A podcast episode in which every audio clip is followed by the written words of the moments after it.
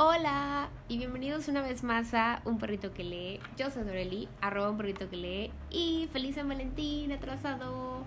Aunque ya les había dicho antes y ojalá y hayan recibido muchos chocolates, flores, regalos, tarjetas, peluches, lo que sea. Y que la pasaran genial con sus amigos, amigas, novios, novias o con su familia. Y al final, si nadie te regaló nada, no pasa nada, no pasa nada Vete al súper, cómprate algo rico, disfruta y celebra el amor propio. ¿Ok? Bien. Pero bueno, hoy les quiero contar sobre este libro escrito por Yoko Ogawa y que tengo aquí en mi Kindle y publicado en 1994. Y aquí quiero hacer un pequeño paréntesis porque por supuesto yo lo leí en español y no en japonés. Pero la traducción me parece muy muy buena, sobre todo porque el traductor sí fue directo del japonés al español, entonces me imagino que se apega muchísimo al original. Bueno, el caso es que una vez que lo estás leyendo, ni te imaginas que hubiera sido publicado hace ya 28 añitos. Pero ajá, la novela se centra en esta pequeña isla en donde desde hace ya muchas, muchas décadas se ha impuesto que de vez en cuando ciertas cosas desaparecen. No se sabe bien la razón ni quién lo hace o a qué se le atribuye, por ejemplo, de repente desaparecieron los dulces de limón o los botones. Y ustedes dirán, bueno, tal vez sí puedo vivir sin eso. Y por ahí, o sea, por ahí va el pensamiento de los habitantes de esa isla, que siempre están tratando de volver a vivir la vida sin eso que ahora ha desaparecido. Simplemente, o sea, ellos simplemente siguen viviendo sus vidas de la manera lo más normal posible. Pero la cosa no es que las cosas desaparecen y ya. No. Hay una policía, mejor dicho, la policía de la memoria, que es esta como organización que se encarga de ver que la gente sí esté cumpliendo con el olvido, digamos. Cuando se dice que ha desaparecido algo, las personas deben deshacerse de ese algo, tirarlo, quemarlo, desaparecerlo, lo que tú quieras. El punto es que ya no debes de tenerlo en tu casa, ni en tu oficina, en ningún lado. Y sobre todo no debe quedar ninguna evidencia de que alguna vez eso que desaparece existió. Pues medio complicado, ¿no? Sobre todo si eres esas personas que aman aferrarse a las cosas, tipo, no, no voy a tirar esto y tienes una caja llena de papeles, de que qué tal si me sirve algún día. O de, no, no, no, mi recuerdo me lo dio mi mejor amiga del jardín de niños no sé, pues aquí imposible hacer algo así porque donde vayan a tu casa de sorpresa a hacer un chequeo de revisión, uff, hambre, ya, se acabó. Y la cosa más interesante es que una vez que el objeto desaparece, automáticamente al pasar los días, las personas simplemente no pueden recordar. O sea, no tienen idea de que alguna vez existió una cosa así. Como les decía, desaparecieron los dulces, o sea, los dulces en específico los de limón, eh, y ya el otro día, no sé, en unos días vas a la dulcería y yo, cero, o sea, cero te acuerdas de que existían los dulces de limón. Nadie tiene idea. Bueno, no nadie. Pero es como si simplemente te hubieran borrado así esa parte de la memoria, tipo hombres de negro. Pero bueno, está medio extraño el asunto porque comenzamos a pensar que los que hacen que esto suceda, pues es la, la policía de la memoria. Y que nos encontramos ante una fuerza distópica horrible que, que quiere hacer ignorantes a las personas y controlarlas. Gobierno. Pero existen personas que a pesar de todos estos acontecimientos y desapariciones de las cosas, no pueden olvidar. No importa cuántos días, semanas, meses, años, lo que sea haya transcurrido, ellos no olvidan.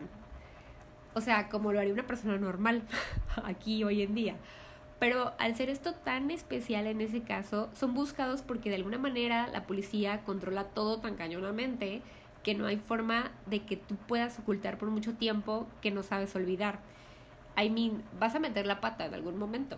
O sea, qué sé yo, puedes estar en la calle y de repente se te sale algo y puedes estar rodeado de policías de la memoria, disfrazados de civiles y listo, te llevan a ti, a tu familia o a quien consideren que tiene este don de no olvidar y que por supuesto que es un peligro para su forma de controlar. Y bueno, el pretexto al principio del libro es que, claro, tú tienes como que esta capacidad de no olvidar, vente a trabajar con nosotros porque vamos a investigar cómo funciona esto para que nos ayuden a entenderlo. Y obviamente esto es falso, o sea, conforme avances en el libro te vas dando cuenta que que hay unos casos donde sí lo hacen, otros donde no, y bueno, las cosas se empiezan a complicar mucho. El punto es que la protagonista de nuestra historia, que no puedo recordar el nombre, o sea, vida la policía, la memoria me lo borró. no, pero estoy casi segura que no lo mencionan en ningún momento. Eh, pero bueno, así que le vamos a decir la protagonista de nuestra historia, quien es una escritora de novelas y la cual trabaja en una, en una editorial y por supuesto tiene un editor con el que lleva trabajando muchos años, recuerda que ya desde muy pequeña su mamá le mostraba cosas que tenía ocultas en la casa.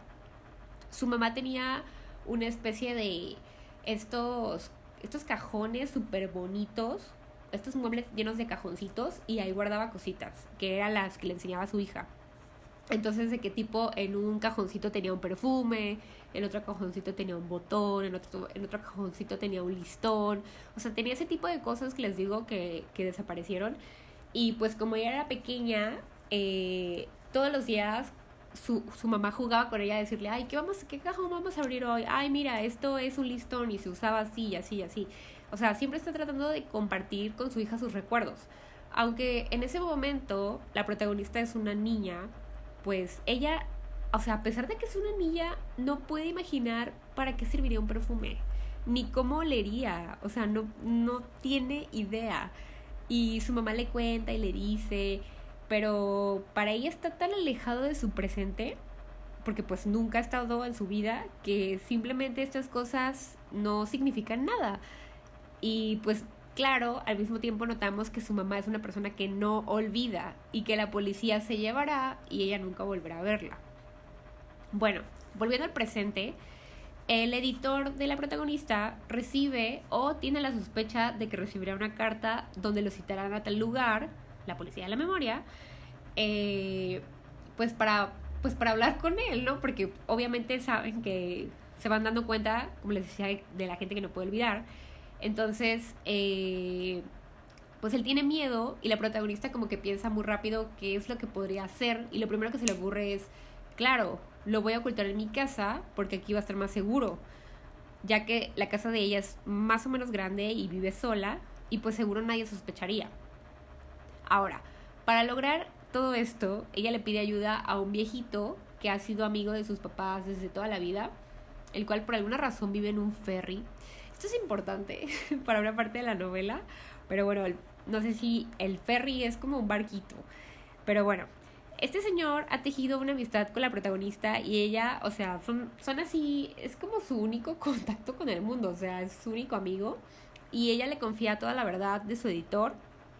Entonces ellos tienen la idea de construir una especie de habitación en un compartimiento de la casa que técnicamente está debajo de una trampilla y que nadie que no sepa que se encuentra ahí lo descubriría nunca. O sea, es una especie de estos sótanos que hay como en las casas de Estados Unidos que alzas pues una trampilla y te metes y nadie sabe que está ahí, así. Entonces, imagínense el lío para construir una vivienda miniatura ahí, o sea, un cuartitito para el, ahora les diré el nombre del editor, el señor R. Porque no deben levantar sospechas de lo que está pasando. El caso es que después de tanto hombre que tenga, ella le dice al señor R, ¿sabes qué? Conozco tu situación, vente a mi casa, ahí estarás seguro y, y ahí vas a vivir, o sea, todo va a salir bien. Y él de que, o sea, pero bueno, ¿cómo? Nos van a cachar y así, o sea, no tengo miedo porque nos van a descubrir, te van a descubrir a ti. Y obvio, el viejito y ella idean un plan súper bueno para que nadie sospeche nada de cómo va a simplemente desaparecer este hombre de un día a otro. Eso sí, le dicen, ¿sabes qué? No debes llevar nada al refugio más que lo básico porque cualquier cosa de qué tipo te pones a hacer una maleta levantaría sospechas. Es que imagínense el nivel de control social que tiene la policía de la memoria para saber y reconocer qué onda. O sea, de que China ahí casi casi. Bueno, toda una odisea para este asunto de ayudar al, editor a que no se le lleve la policía de la memoria y todo esto en un lugar en donde siguen desapareciendo cosas y a veces cosas realmente importantes. Por ejemplo, el día que desaparecen los frutos, que es como, bueno, ¿y qué va a comer la gente? O sea, imagínate que mañana eh, desaparecen los, las manzanas. O sea, ya no va a haber manzanas nunca. Nunca en tu vida va a haber manzanas y ya, o sea, se te va a olvidar que hubo manzanas. Excepto la gente que sabe recordar. Es impactante, pero bueno. O cuando desaparecen ciertos trabajos, las personas tienen que buscarse otro trabajo. Y no es que escaseen los trabajos, pero es como que de repente te digan, bueno, pues a partir de mañana ya no habrá más escritores nunca y se acabaron los libros. Ay, no, qué fuerte, qué fuerte. Y ahí veremos a nuestra protagonista tratar de encontrar fortaleza en su amigo el editor, pues porque simplemente ella quiere rendirse al olvido. O sea, es como que, qué, qué desolador. Y él no puede entender cómo ella y el viejito no pueden hacer el intento de recordar, a pesar de que hay cosas que han decidido conservar por ejemplo, les digo que desaparecieron los libros y quemaron un chorro de libros por todos lados y entonces este el editor trató de decirle a la protagonista, ¿sabes qué? Es que no, porque te vas a arrepentir. Si quemas tu novela, ¿cómo no puedes hacer eso? Tienes que guardarla aquí, aquí la vamos a guardar en el refugio, nadie, nadie la va a encontrar, ¿no? Em, entonces, eh, pues sí, entonces como tienen cosas que han guardado, el editor todo el tiempo les trata de decir, sí, mira, aquí está esto, esta es tu novela, tú escribías esto, esta es una cajita de música que desapareció hace mucho tiempo, esto es, esto es un dulce, y ellos así como de que, o sea, el dulce, bueno, no tienes que tratar de comprenderlo, ¿verdad? Solo te lo comes y es como que, ay, qué rico. Pero las demás cosas es como que ellos las tienen enfrente de su cara y no, no significan nada para ellos. Y el editor se quiebra la cabeza diciéndoles, es que esto es así, esto funciona así, mira, ¿qué te hace sentir? Y ellos como, simplemente no, no pueden.